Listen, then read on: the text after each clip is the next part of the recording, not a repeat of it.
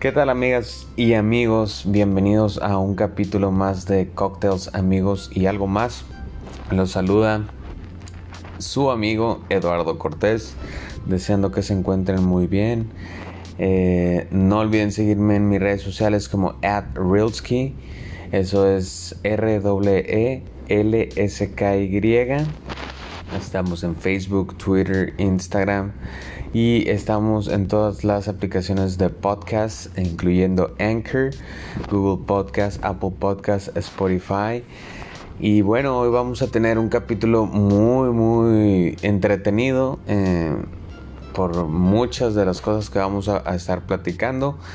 Y pues bueno, Gracias por compartir, gracias por escucharnos. Bienvenidos a este nuevo capítulo. Comenzamos.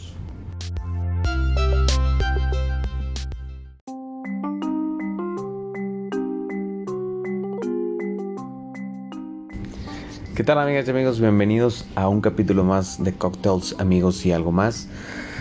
Hoy estamos en miércoles 29 de julio, estamos en el ombligo de la semana, a dos días de que se acabe el mes, qué rápido se ha ido este año, eh, eh, gracias a Dios eh, hemos sabido no seguir adelante y, y, queramos o no, este, tenemos que acoplarnos a esta nueva normalidad como le conocen, pero bien, ¿no?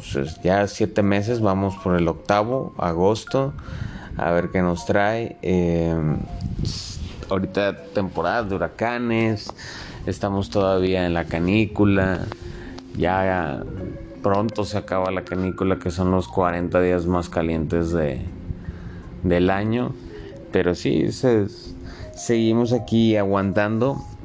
Este y bueno, para platicar, para platicar acerca de esta nueva normalidad, vamos a empezar este tema con esta nueva normalidad.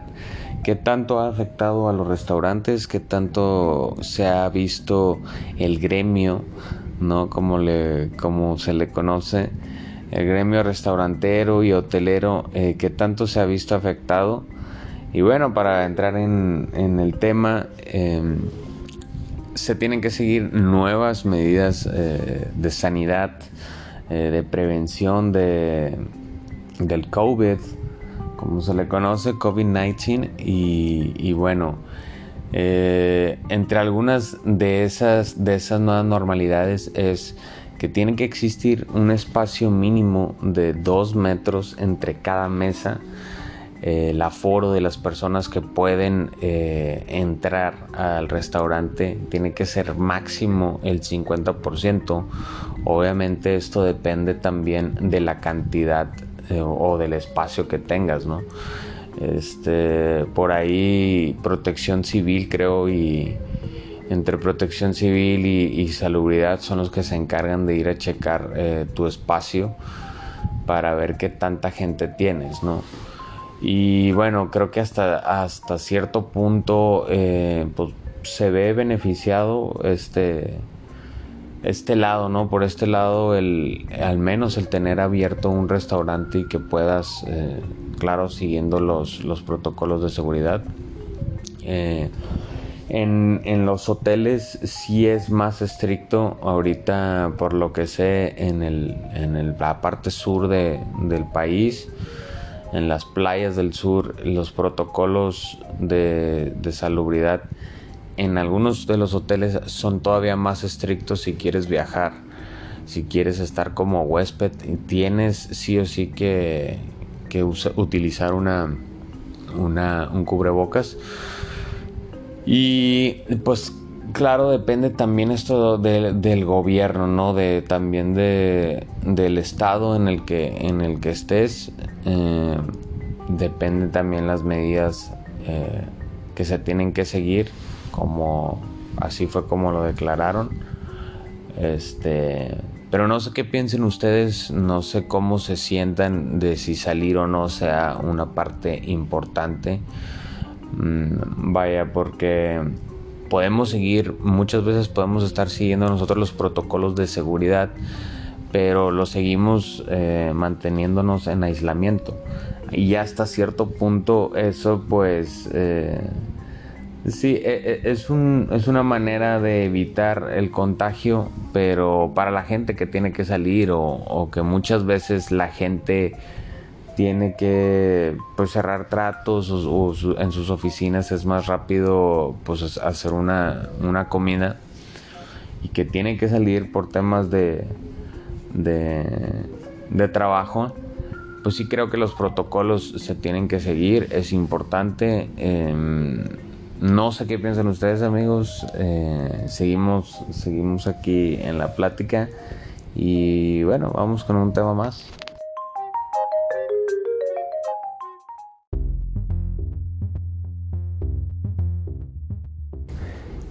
Y ahorita que, estamos platicando de los restaurantes y la nueva normalidad, quiero compartirles cómo es, porque hace poquito estaba hablando con, gente que no conoce Monterrey, porque pues, es como todo, ¿no? México es muy grande. Y, y, les platicaba acerca de cómo es la experiencia de ir a una, a una cantina en Monterrey. Este nosotros en Monterrey íbamos mucho a una cantina que nos, que nos a la que nos introdujo un amigo de nosotros. Le mando un fuerte abrazo si me está escuchando mi, mi hermano Alberto Ortiz. Este se llama Los Aguacates. Creo que ahorita ya se llama Los Nuevos Aguacates o, el Aguacate, no me acuerdo. Pero nosotros lo conocíamos como Los Aguacates. Este esta cantina está por Venustiano Carranza, ahí en, el centro en Monterrey. Y me acuerdo que un día este cabrón nos llegó.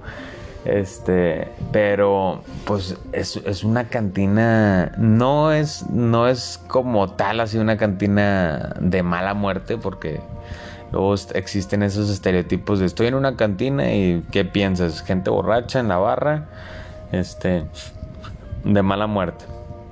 Pues parecido, sí, gente borracha, no toda Navarra, pero sí. Este, pues un espacio súper pequeño. El beneficio de ahí, de ese lugar, es que es una esquina, ¿no? Entonces, eh, tú entras, eh, voy a contar mi experiencia, una de las mejores experiencias de haber ido ahí. Este, me acuerdo que entramos, eran las 2 de la tarde y me dice, me dice este güey, vamos, güey, vamos a comer y este, te voy a llevar ahí, ¿no? Entonces, Fuimos y pues, ya lo vi y por fuera algunos carros, ¿no? Ves algunos carros, pero en una colonia, básicamente está sobre la avenida a una calle atrás. Y lo ves y dices, bueno, pues es una esquina, güey.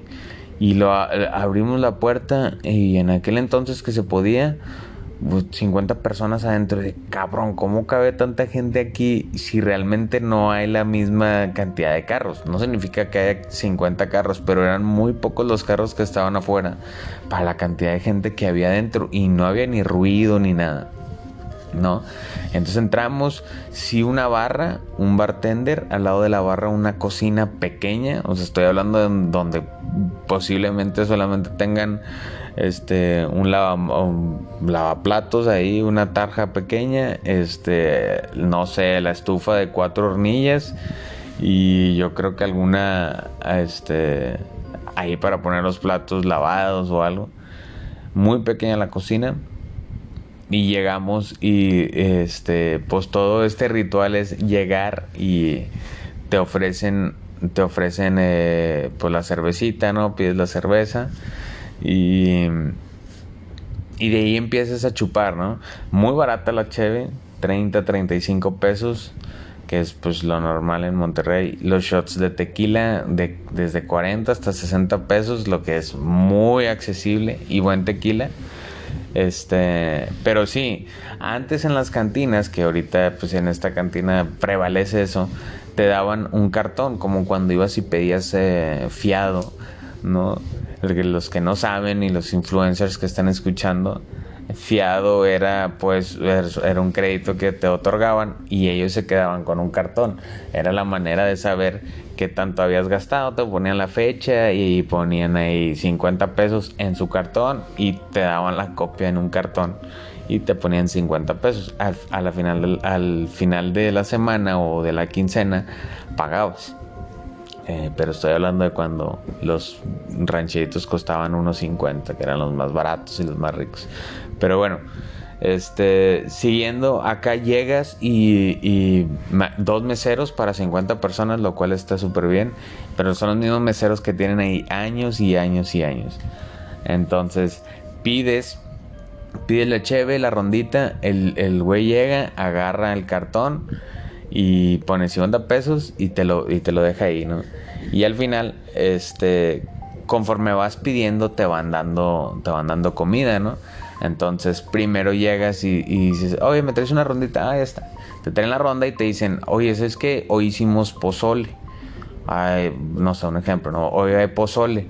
Quieren, gustan que les traiga, ah, ándale. Y te llegan y con la botanita, ¿no? Obviamente primero con la botanita, cacahuates y salsa y todo, ¿no?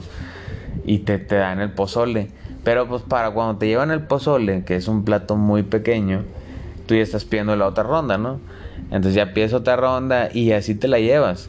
Al final del día, eh, que muchas, lo, luego agarró el auge hace como cinco años eh, de hacer cantinas como super VIP y este de ven y te regalamos la comida y, lo único que pagas es la cerveza. Pues al final, al final del día, eh, el punto de esas cantinas pues era vender, vender mucho alcohol. ¿Por qué vender mucho alcohol? Porque como son lugares muy pequeños, para echarlos a andar, antes lo que hacía cervecería era darte un permiso. Entonces tú decías, ¿sabes que Quiero impulsar este, mi negocio, tengo 50 mil varos, ¿no? O tengo el local, pero pues no tengo la inversión. Entonces tú ibas y a eso se le denominaba casarte con una cervecera. Entonces tú ibas con cervecería antes, ¿no? Antes algunos 10 años o 15 años y decías, ¿sabes qué? Quiero poner aquí, necesito que me ayudes. Para abrir un restaurante necesitas una licencia de venta de alcohol. Entonces cervecería te decía, yo te puedo dar la licencia más baja, o sea, la más accesible, que es hasta consumo de alcohol. Cada una de las licencias te permite vender cierta cantidad de alcohol.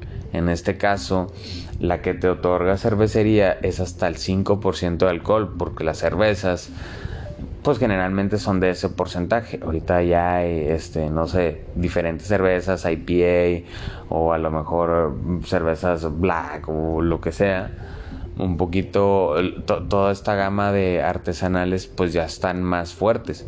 Pero en ese entonces cervecería te decía yo te consigo ese permiso que el permiso variaba pero generalmente estaba como en 10 o 15 mil pesos y te lo daba. Y te decía cervecería aparte te voy a dar 150 mil pesos no y, y te ayudaba. También dependía mucho del trato con el que llegaras entonces antes así se hacían los negocios. Antes los negocios era más rápido porque así como te casabas con cervecería, te casabas con Coca-Cola o te casabas con Pepsi o con Grupo Modelo. Entonces ya dependía, eh, dependía el sapo la pedrada.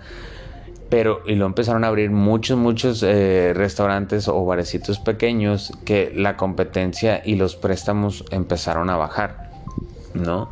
Este pero al final del día ese era el punto de casarte con una, con una empresa, ¿no? Y en, ese punto específico de, de, las cantinas les daban, antes te daban el efectivo, o sea, literal te decían, te puedo apoyar con 200 mil pesos, luego ya empezó a ser mobiliario y así, pero pues obviamente todo conlleva pues una responsabilidad y la responsabilidad que era casarte con una con un así con una cervecería o con un grupo cervecero, era que tenías que vender cierta cantidad de cartones al año. O mensualmente, ya, veías tú cómo lo dividías. Pero generalmente oscilaba entre los 20 a 25 mil cartones al año. Entonces, por eso luego te encontrabas las cantinas, es más barato encontrarte este pues la venta del alcohol, ¿no? Porque pues no es el mejor lugar, pero ya tienes tu, ya tiene tienes tu puesto donde, donde vendes alcohol, el cual tienes que cumplir cierto, cierta cantidad de venta y ya te dieron el beneficio, ¿no? Ya, ya tienes el logro beneficio que era que te dieran la lana. Y pues generas ahí algunos empleos, eh, hay flujo de efectivo y al final de cuentas ya lo que vendas este, aparte de la cerveza, pues ahora sí que es íntegro para ti. Entonces es un, era un ganar-ganar. Entonces ahorita hubo muchas cantinas que empezaron así, empezaron uh, su boom, pero ahorita ya están en picada porque pues ya las, digo, hablando antes del COVID, ahorita pues las rentas en las plazas es, es muy caras, ahorita es muy difícil que te den ya un permiso de alcohol, este, pero sí, eso era, eso era lo antes el que te dieran un permiso. Y así, así de los aguacates, ¿no? Eh, toda esta cultura de que luego estabas adentro y puedes ir y jugar cubilete, eh, te van dando comida, este, te van dando pizquitas para que al final digas, sabes que me gustó el taco de cortadillo, este, ya sé que el especial de hoy es cortadillo, tráeme un plato. Y es ahí donde vas generando esa ganancia. Este, pero en mi experiencia, la primera vez que fuimos, eh, fuimos a las 2, 3 de la tarde y salimos a las 10 de la noche. Y sales y completamente oscuro, este, pero porque si existe una buena, como que un buen ambiente ahí, es luego entra un señor a bolearte los zapatos, este, o un señor tocando guitarra o el bolerito por ahí y, y sí, ni siquiera música dentro, ¿no? Este, pero, pero sí, mando un saludo a la gente que ha ido a los aguacates, este hermoso lugar de costumbre en Monterrey. Y fíjense, pueden checarlo. no lo he checado estos últimos, este último año, pero me acuerdo que yo creo que el año pasado, que fue la última vez que fui, ah, no, fui este año en febrero o en enero. Eh, sí, en enero que fui, todavía lo chequé en Facebook y es el único restaurante en Monterrey que tiene 5 cinco, estrellas. No shit, bros. Es el único que tiene 5 estrellas. Todos los comentarios positivos, o sea, no hay de que eh, mal servicio ni nada, o sea, todos cinco estrellas. Y no son pocas las, las personas que han votado, a los invito a que vayan a los aguacates, este, pero sí, métanse ahí los aguacates en Monterrey. Y, y van a ver que, que dice ahí cinco estrellas, increíble, pero cierto, ¿eh? Continuamos amigos.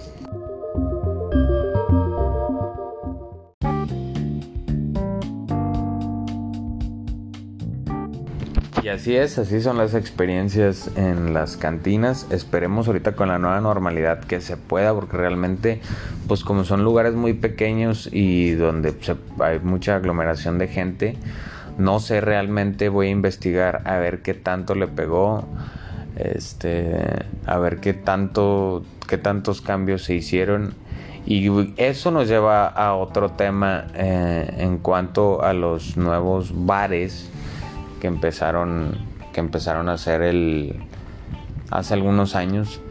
Y se les denomina speakeasy. Speakeasy pues traducido es este pues no sé, platicar bien, platicar fácil, algo así, ¿no? Speakeasy eh, más que nada es un lugar en donde la donde donde puedes ir, donde hay poca gente, es un lugar pequeño, eh, y sí, se, acostumbra mucho, esto es en, general, el speakeasy se acostumbra eh, hoy en día a, hacer coctelería, tanto clásica como mixología. Es ahora sí que básicamente donde puedes ir a ver al, al bartender hacer un stand-up. Y me ha tocado, me ha tocado estar en varios. Eh, anualmente se hace el 50 top, el 50 best restaurants o, bares, 50 best bars eh, in the world, eh, como se le denomina por ahí. Y, y sí, algunos de los mejores.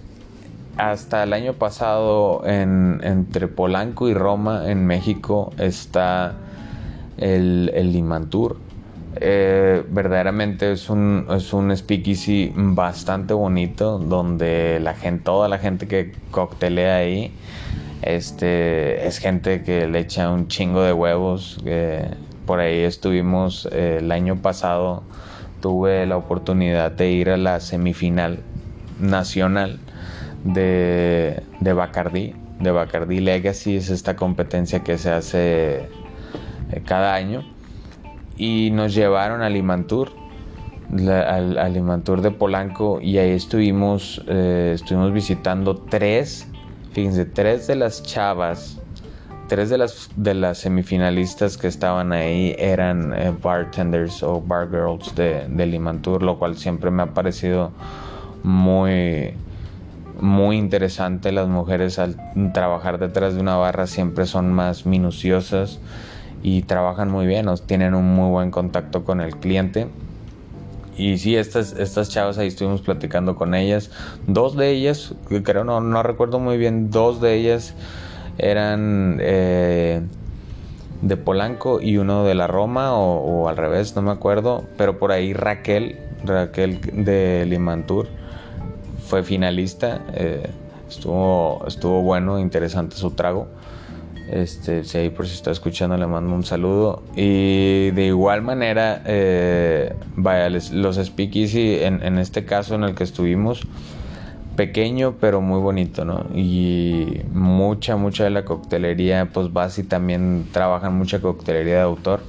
No sé qué tanto estaría interesante investigar por ahí, qué tanto tienen que, estos nuevos lugares tienen que verse o, se, o tienen que vérselas para salir adelante, ¿no? Por ahí vi que también está un, un, bar, un bar, el Hanky Panky en, México también ellos empezaron esta toda esta venta de alcohol con con bolsas de al vacío muy bonitas presentaciones y, eh, y sí sí los speaky sí creo que en mi, en mi punto de vista si no se llega a ver como un cambio en los próximos meses o años o al menos al final de este año, creo que sí va a haber una, un completo cambio de este concepto de speakeasies porque eh, también el año pasado tuve por ahí la oportunidad de ir a, a un speakeasy. Ah, ojo,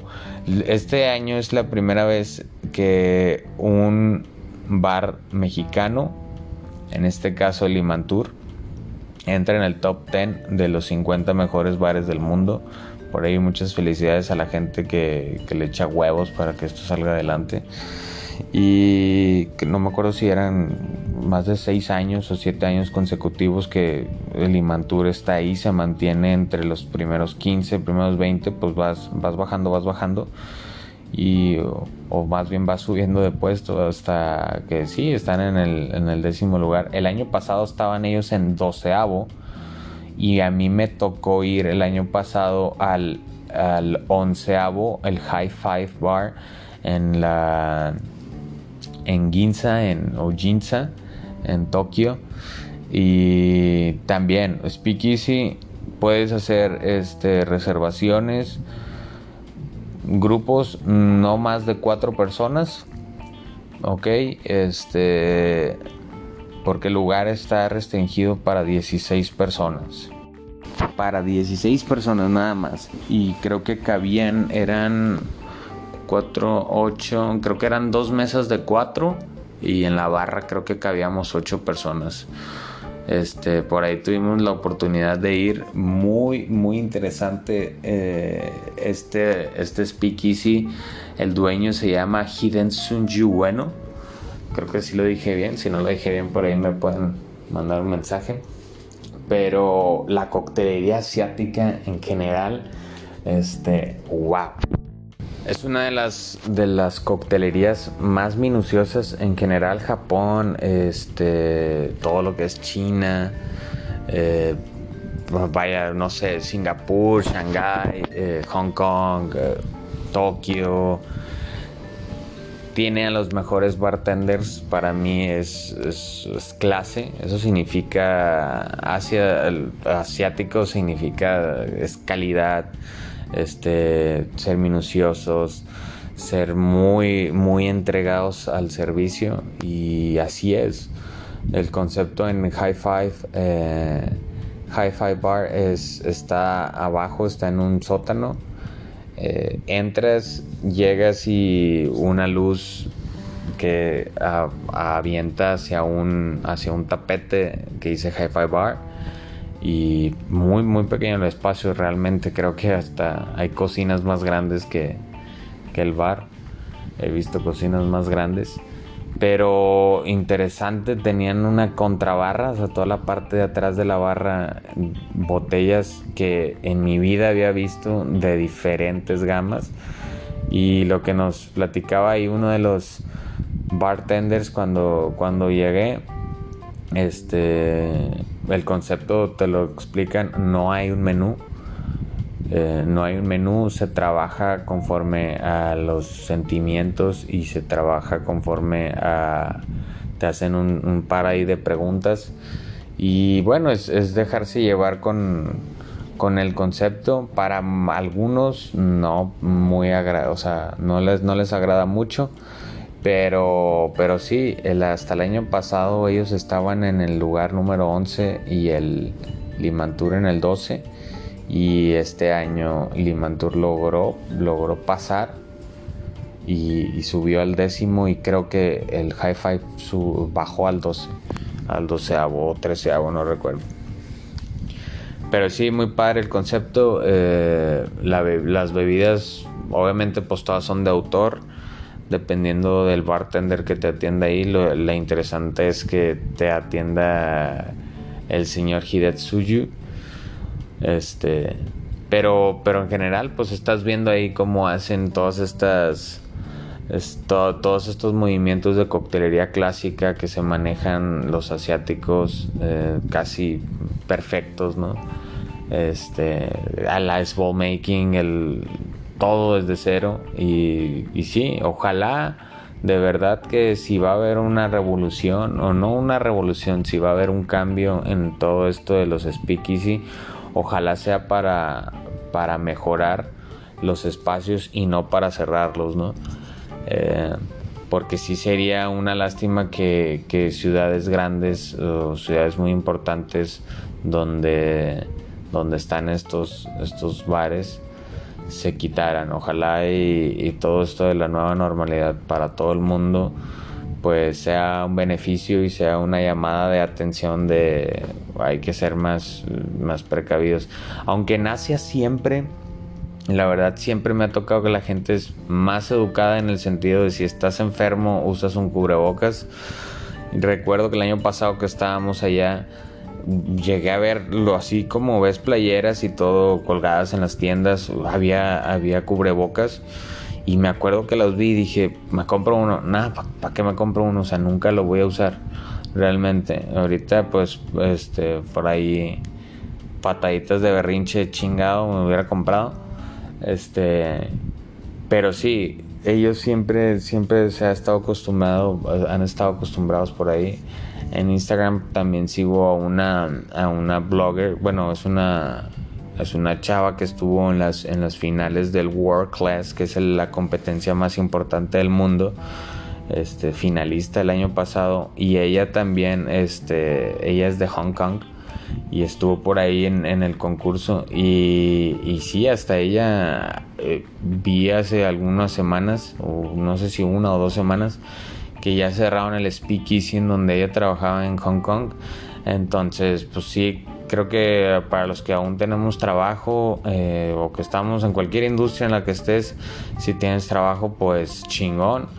Hay que sacarle provecho a, todo el trabajo, provecho del bueno y hacer bien las cosas, ¿verdad? Porque pues nunca, nunca sabes cuándo te vayan a quitar el, trabajo o vaya, vaya a cambiar. Por ahí he visto que algunas de las entidades federativas todavía este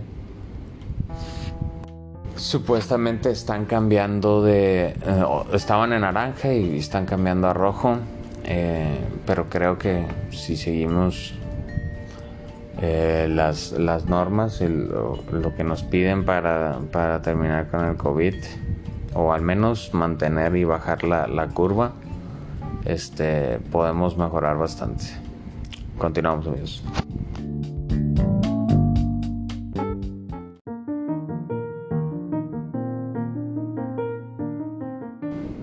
Y así amigos llegamos al final de este podcast del día de hoy donde trabajamos el tema de la nueva normalidad, los restaurantes y los speakeasy.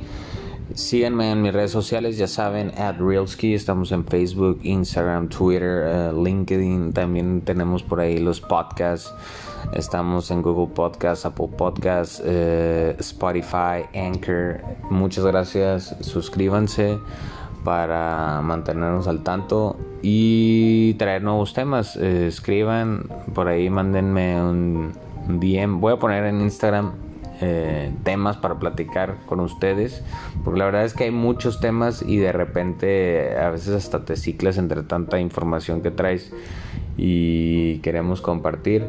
Por ahí ya estuve platicando con varias personas para hacer algunas entrevistas, entrevistas buenas. Eh, con gente en Panur. Y pues bueno, amigos y amigas, les mando un fuerte abrazo. Síganse cuidando bastante. Los quiero mucho. Chao.